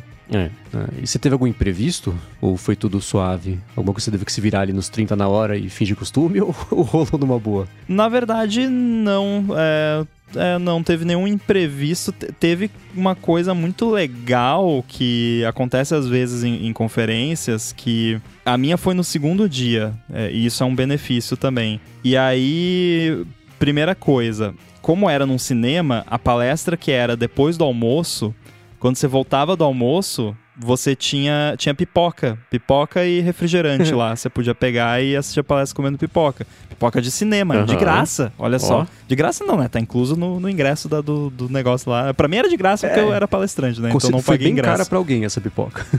É, pra alguém foi. Mas enfim, é, na real não, porque pipoca é barato, né? O cinema é que cobra um absurdo. Mas enfim, aí. Aí eu vi lá no schedule e a minha palestra era logo depois do almoço. Então eu fui lá no, no, no- no primeiro slide, botei uns emojis de pipoca lá, né? E aí in- né, introduzi isso na minha talk. Falei, ó, fique à vontade aí comer pipoca e tal, divirtam-se, né? Tinha ali o, o título era Fast and Fluid, e aí eu Uhum. fiz meio es- estilinho cartaz, né, pôster do, do Fast and Furious. Então já fiz essa integração e teve também um palestrante que deu uma talk sobre um, um determinado assunto no primeiro dia e ele usou um meme na talk dele que ele repetia esse meme de acordo. Ele, ele tava mostrando algumas técnicas que eram meio perigosas no código. E aí, quanto mais perigosa era, mais repetidas vezes ele botava esse meme na, na palestra dele. E aí, tinha uma parte na minha palestra onde eu falava de uma técnica muito relacionada e que eu tava no meu script, ó, isso aqui é perigoso, cuidado, né? Pensem nisso, nisso e naquilo. E aí, obviamente, eu coloquei Aham. o mesmo meme, então foi maravilhoso, todo mundo achou super engraçado, né? Legal. Então, quando dá pra fazer essas integrações, né, e esse, essas piadas internas de um dia ali, né, Uhum. que o pessoal já, já, já manjou a, a piada, é bacana quando você consegue integrar esse tipo de coisa ali de última hora, tipo, meia horinha antes, vai lá e bota no slide, só pra tirar uma risada ali do pessoal. Boa. Já tendo feito essa e mantendo em mente que você logo depois, entre aspas, ia ter mais uma pra fazer, tem alguma coisa que você pensou, putz, pra essa próxima eu vou adaptar, não a apresentação em si, né? Porque não sei se ela vai ser igual ou diferente, ou, mas assim, se a, a- o jeito de montar ou de, de esquema do, do dia anterior, do dia da apresentação, alguma coisa nesse, no evento todo que falou, putz, pra essa próxima eu vou fazer diferente? Ou, ou não? Rolou também e já achou o seu stride de fazer apresentações e dá pra operacionalizar isso aí com linha de produção. Eu acho que o, o meu workflow como um todo funciona pra mim, né? O para mim é, é a chave aqui. Eu não sei se alguém tentar replicar, talvez não funcione, que eu sou eu e pra mim funciona, então beleza. Essa parte tá ok. A, essa talk em si, eu vou dar a mesma na NS Spain. Inclusive, né, fica a dica para quem estiver numa situação parecida, é bom você avisar, né, o pessoal da conferência. Então, eu avisei o pessoal da NS Spain quando eu propus essa talk, ó, oh, eu vou apresentar a mesma, né, se tiver algum problema, me avisem, mas é que realmente não, eu acho que eu não tenho tempo de preparar outra diferente com a qualidade que vocês merecem e tal, né? E eles falam, não, tudo bem, não tem problema.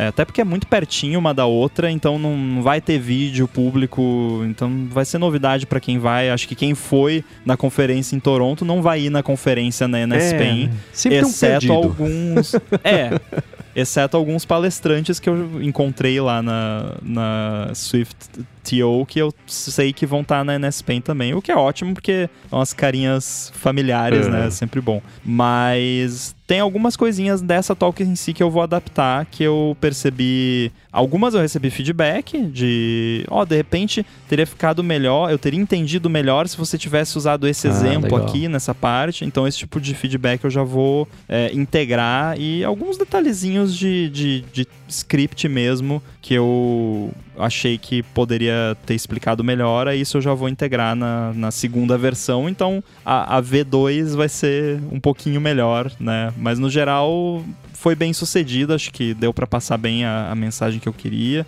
É, o pessoal, todo mundo elogiou e, e elogiou que foi um, um, tema meio fora da caixa, assim, não foi uma coisa muito esperada, né? uhum. Né? passar meia hora falando sobre é, loading, né? spinners lá, círculozinho de loading, animação de loading. Então, é que nem a gente passar meia hora falando de cor de iMac, né? Ou da borda, da curva da borda. Ah, bacana. É, exatamente. E você falou que não vai então ser disponibilizado, pelo menos por enquanto, ser disponibilizado isso para quem quiser assistir no YouTube, coisa Vai assim. ter vídeo, foi gravado. Eu acho, pelo que eu ouvi falar lá, que na verdade eles vão vender acesso aos hum, vídeos da, das talks, né? Porém, eles disseram que o, os palestrantes têm total domínio sobre o, o, conteúdo, então eu tenho o direito de mandar o vídeo para quem eu quiser, né? Então Legal quando estiver disponível o vídeo, a gente dá um jeito aí de disponibilizar no, no 0800 aí pro, pros ouvintes. Boa! Muito bem, agora que já demos a palestra aqui, palestra vamos palestra. pro Alô ADT, o hashtag Alô ADT, nem é mais hashtag, Não, né? caiu. Hashtag Peronomútil. Então, quem quiser aí participar do Alô DT, você já sabe, manda o seu feedback. Tem o link aí nas notas do episódio lá no finalzinho para você mandar feedback com a sua pergunta, sua dúvida, sua sugestão. E no Mastodon, né? Postar, né? manda pro arroba gigahertz de repente, né? Mas manda feedback que é mais prático. Gigahertz. É, tudo no, no mesmo lugar. Feedback. Perfeito. E nós temos aqui o feedback do Rômulo Sorrentino, que fala o seguinte: vocês estão acompanhando os bugs, exploração desses bugs em CPUs que usam Speculative Execution. Aí ele colocou entre parênteses aqui, acho que toda CPU moderna usa. Os riscos, claro, são maiores para computação na nuvem do que no nosso computador, mas temos muitos dados na nuvem. Isso é algo para nós réis mortais nos preocuparem ou não? Outro ponto é que as correções desses bugs reduzem desempenho. Então, será que os benchmarks feitos no lançamento são atualizados ou temos uma noção errada de desempenho depois que um bug desses é corrigido? E aí? É, acho que para começo de conversa, vamos só estabelecer o que, que é o lance da Speculative Execution. Eu posso tentar resumir, mas vai ficar com 18 horas o episódio. Se vocês tiverem jeito eficiente de resumir, a gente fala rapidinho para ir para a resposta de verdade. O Rambo falou, né, do, de esconder as animações. O jogo faz muito isso, né? Tem ali um, uma animação de uma porta de elevador abrindo e, na verdade, ele tá carregando né, a, a próxima fase.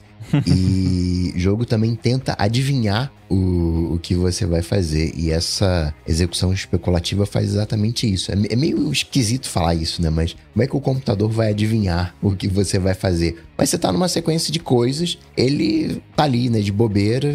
Bom, vamos tentar. Se você por acaso, né, virar à esquerda, as contas já estão feitas aqui. Se virar à direita, já estão né, aqui feitas. Então isso acelera o, o, processamento. Se você não virar para a esquerda, ele pega aquilo e, e joga fora. Né? A execução especulativa é mais ou menos isso, né? Ele tenta adivinhar para onde você vai. A execução especulativa é o beat de Schrödinger, né? Que é tipo, você tem um if, né? De todo mundo, acho que todo mundo que escuta o ADT sabe o que, que é um if, né? Que, então, se isso faz isso, se aquilo faz outra coisa. E aí você tem lá, né, esse branch, né? Tanto é que chama também branch prediction, né? Então você tem ali uma linha reta e aí tem um momento ali que aquela linha do tempo ela se divide em duas e aí dependendo do resultado, ela vai ir por um caminho ou vai ir pelo outro. E o que isso faz é exatamente já meio que pré-executar os dois caminhos, porque independente do caminho que for seguido, ele já vai ter ali meio que pré-pronto, pré-assado ali o, o resultado da computação. Massa ou frango?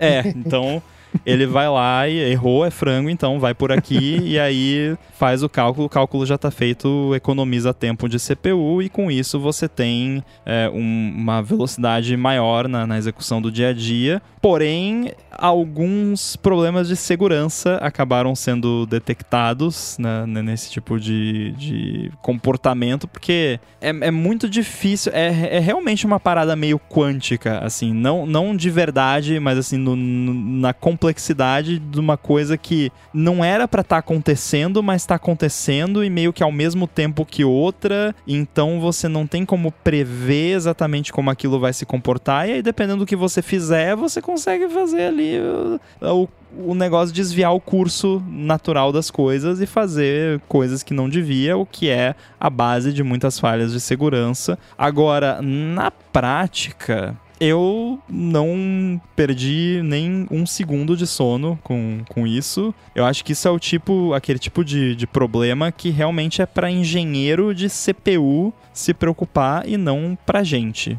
E talvez engenheiro de compilador também. É, o lance na nuvem, eu lembro quando saíram as primeiras notícias de bugs, ataques, descoberta, ah, são problemas insolúveis ou é isso? O único jeito de você resolver esse problema é falar, para de calcular as adivinhações do que eu vou fazer, espera eu fazer para calcular. E aí, o que acontece? Vai ficar, você deixa mais lento o processo, literalmente o processamento dessas informações. Então, um jeito de esconder as possibilidades é não calculá-las. E beleza. Então, isso que o Romulo comentou de que ah, os benchmarks usam, né, quando o produto sai, faz benchmark, descobrem a falha, é, resolvem a falha, fica mais lento, mas o benchmark está refletindo ainda o teste de quando ele saiu, né? Eu não acho, pelo que eu vi de exemplos e comentários, que é uma coisa que vira um problema significativo para a gente, o uso de máquinas do dia a dia, mesmo coisa de nuvem, etc. Você tem que medir em, em, em unidades muito minúsculas de tempo para notar essa diferença e no agregado, no dia a dia mesmo, não me parece fazer tanta diferença,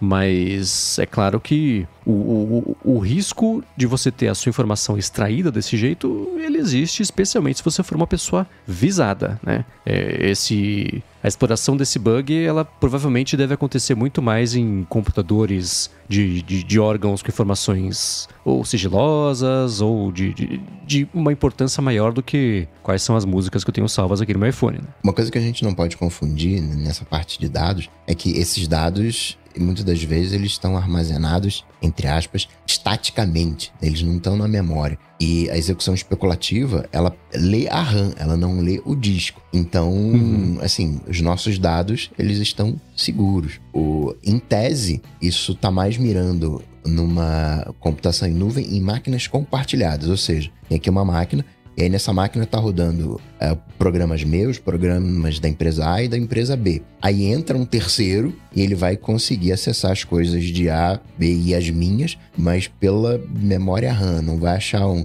Claro, enfim, pode ir, né, ir lá, e, mas via de regra é, acessa, vamos chamar assim, conteúdos vivos, né? conteúdos dinâmicos e não exatamente conteúdos estáticos em discos. Então o meu Dropbox tá, é. tá seguro. É mais para computação em nuvem mesmo, né? Daquela coisa, eu quero uh, acessar o conteúdo daquela empresa, eu tenho que saber uh, em que máquina tá, os dados estão rodando para eu colocar as coisas lá. Então acaba sendo uma coisa muito especulativa é, o próprio né, acertar qual é a máquina, né, tem uma especulação envolvida no, no processo. A queda de performance é relativamente alta para você corrigir, coisa aí de 10, 20%, mas ninguém usa 100% da CPU, então você então. não percebe, né, perde. É que nem o cérebro, né?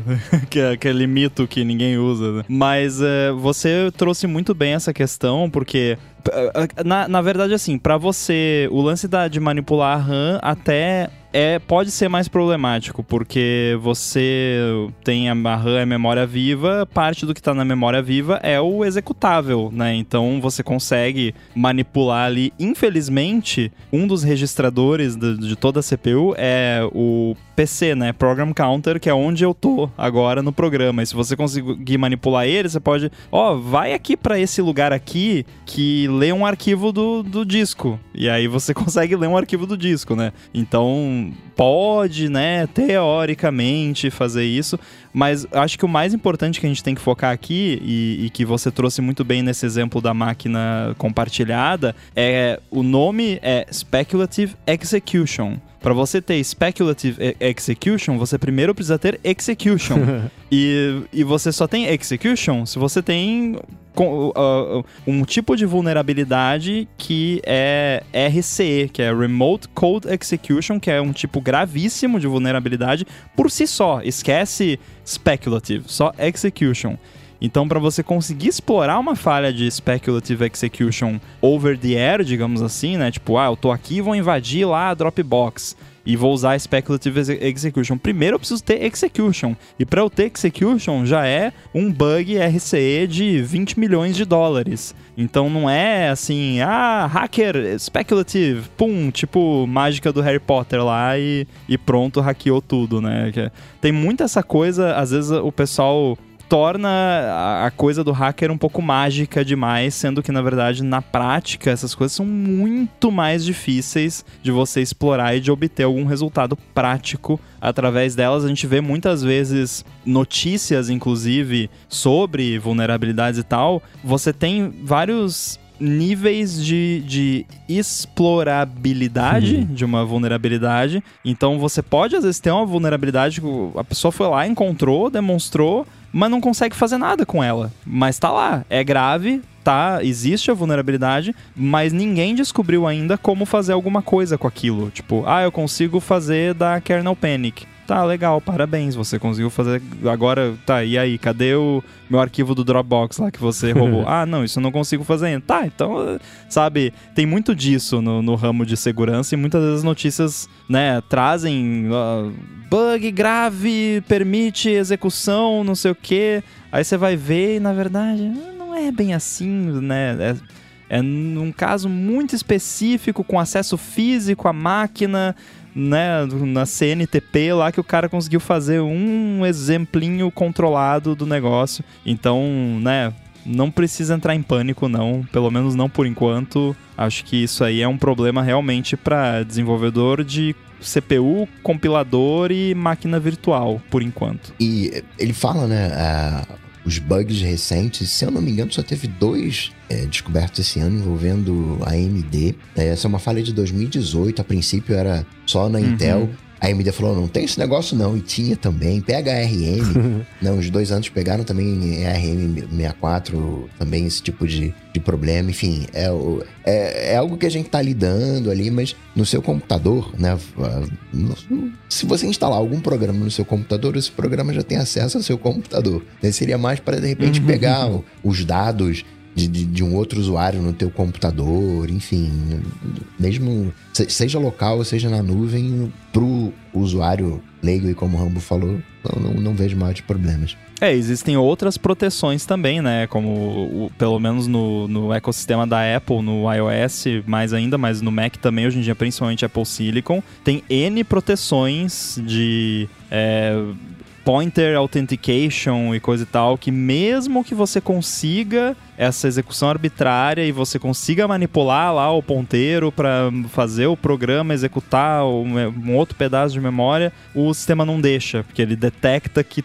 Ih, isso aqui tá estranho, o que, que é isso aqui? Sai daqui, né? E não deixa você. Então, mesmo que você consiga ferrar a memória lá do computador, o máximo que você vai conseguir fazer é causar um, um crash mesmo, né? Claro que existem ainda técnicas muito difíceis que exigem uma NSO da vida lá com bilhões de dólares de orçamento para conseguir atacar, mas daí não é do que a gente tá falando aqui, né? Mas, de novo, não é o tipo de coisa que vai atingir diretamente um mero mortal. Boa. Muito bem, para finalizar, vamos com a pergunta do Rony Peterson ou Peterson. Quais operadoras de telefonia e plano que vocês usam, linha principal e secundária, se houver, e por qual motivo escolheram a ou as operadoras e o plano em questão? E aí?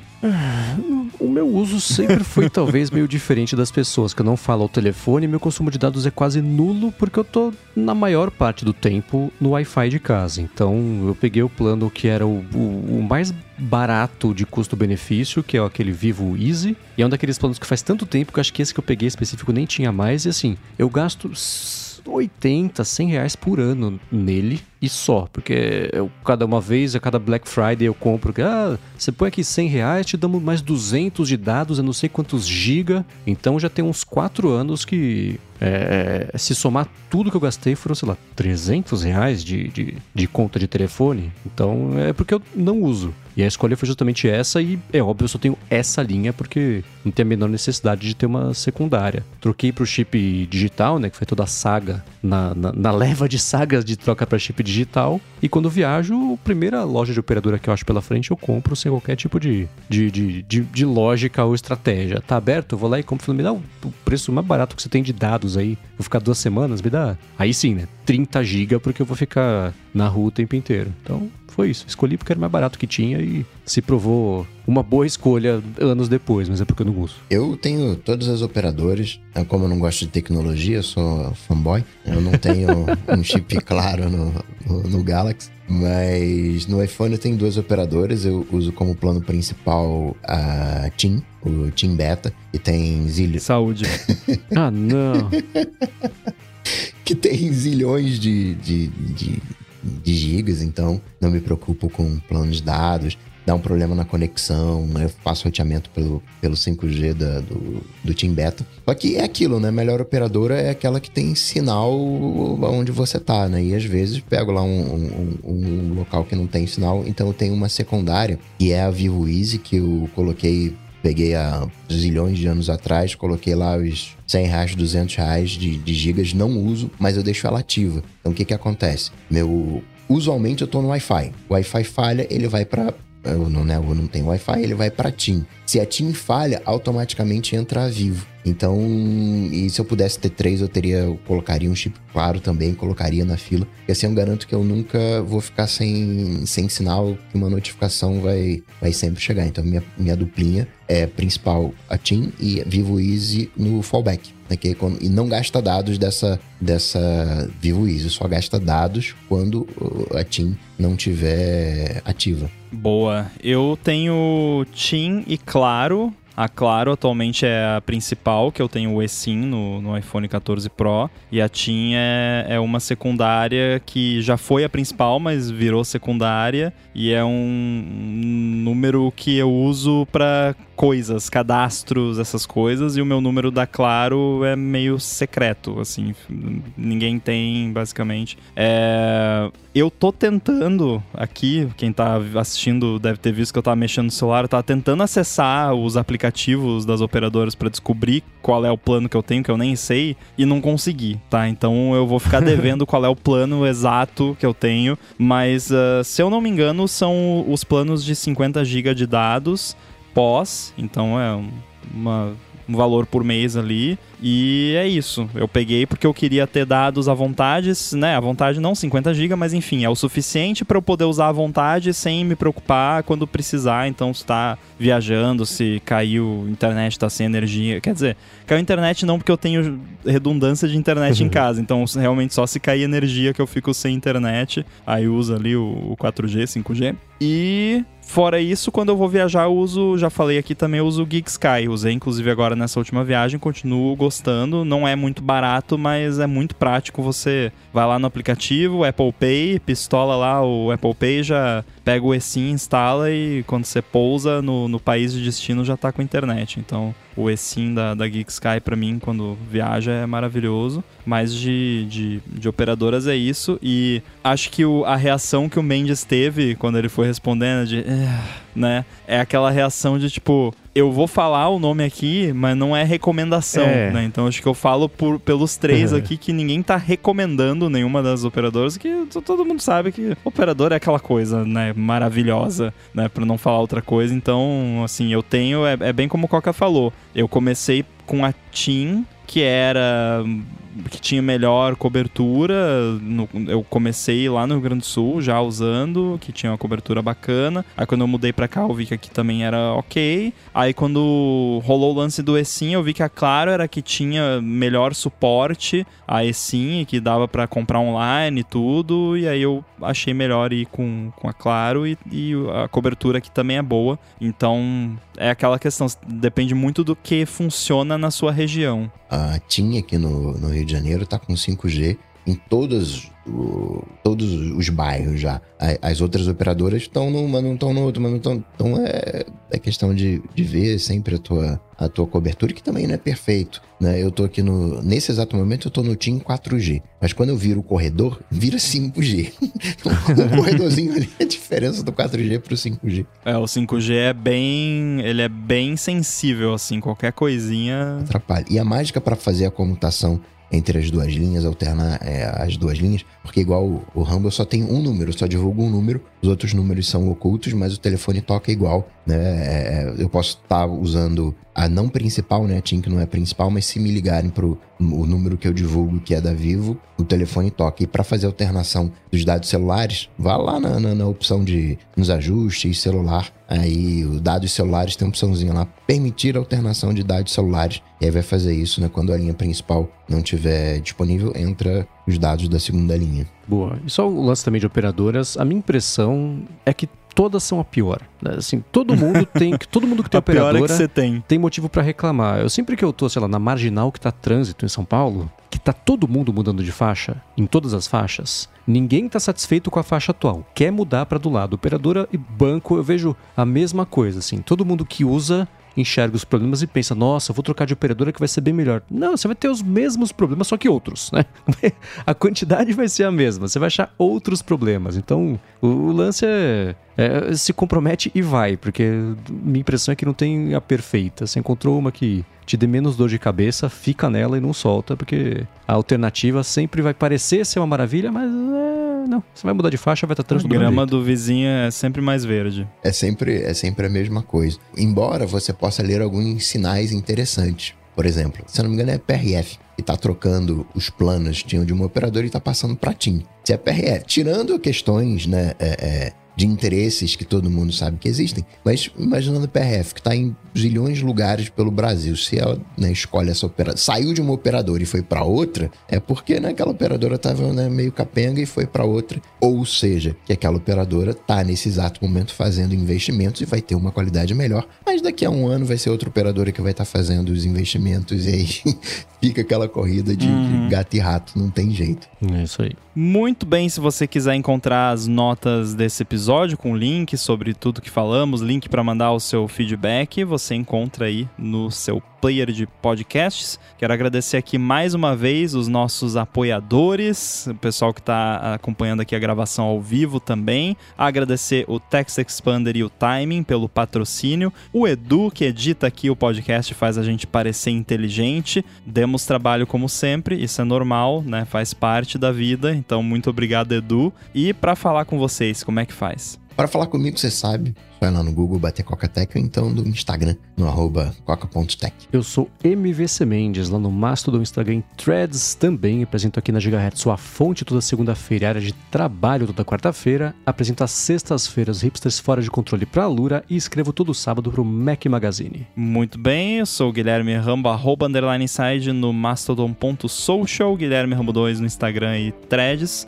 Também estou no Olá Mundo, aqui da Gigahertz, e no podcast secreto não secreto secreto. Uh, Talvez vai ter um verdade. episódio novo aí em breve. Então é isso, tudo dito e posto, a gente volta na semana que vem. Falou. Falou, tchau, tchau.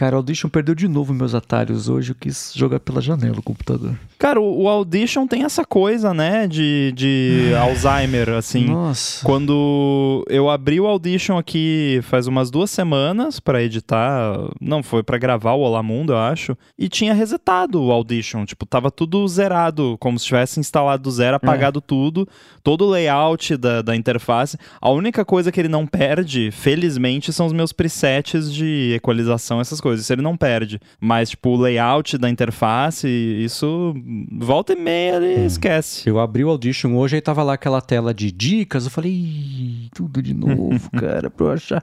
Eu vou te dar uma dica, Mendes, né? Aquela minha dica É. canalha que eu faço pra todo mundo que perde alguma coisa. Cara, é só voltar o backup, vou te mandar aí depois aqui numa mensagem, um caminho onde fica essas configurações. Aí você volta o backup e Dá pra restaurar. Boa, já abri o Audition aqui achando que ia ser direto nele. Tá, manda, porque, nossa, cara. Não, é um Isso- arquivinho lá, você pode restaurar, né? Mas não deixa de ser chato. eu tenho, Sim, sim. Não é muita. Eu tenho dois atalhos de teclado. Um deles que eu mapeei o MX Master para quando eu toco num dos botões aqui, ele seleciona todas as tudo para frente do playhead para eu poder pegar e puxar para trás. E outro que é um function shift uh, till ou acento uh, a crase, que é o exportar o entire track, o entire whole thing, o projeto todo lá. Mas eu nunca acho isso no menu de atalhos depois. Eu vou lá no abro o menu de atalhos, procuro, procuro palavra-chave playhead, tracks, não sei o que lá e pff, não. Eu passei mais É. tempo procurando isso hoje do que editando a área de trabalho. Foi ridículo. File, uh, mixdown, entire session mixdown. esse acho que é o sim. caminho. Porque é o caminho. Mas Nossa. o outro, que é assim, selecione todas, ah, todos os trechos de todas as faixas do playhead pra frente. Não existe no menu pra você achar isso. É só uma opção que desativa com a tela de teclado. Eu nunca acho esse negócio. Eu passei 15, 20 minutos procurando hoje. Aí eu achei, aí eu tirei um print da, da, da- da- da configuração e joguei no- numa pasta minha aqui de coisas permanentes pra daqui a Melhor seis backup. meses. É. o preset de, de equalização, essas coisas todas, eu também tenho um print pra garantir que se perder qualquer coisa, não tem que ser naquelas posições É, ali. nossa. O melhor jeito. backup do mundo físico é você tirar foto, né? Quando eu vou, sei lá, vou mexer numa fiação aqui e tal, e, e se precisar botar exatamente como tava, né? Tira foto antes, exatamente como Uhum. tá, de vários ângulos, e aí depois, se, se precisar, tem a referência.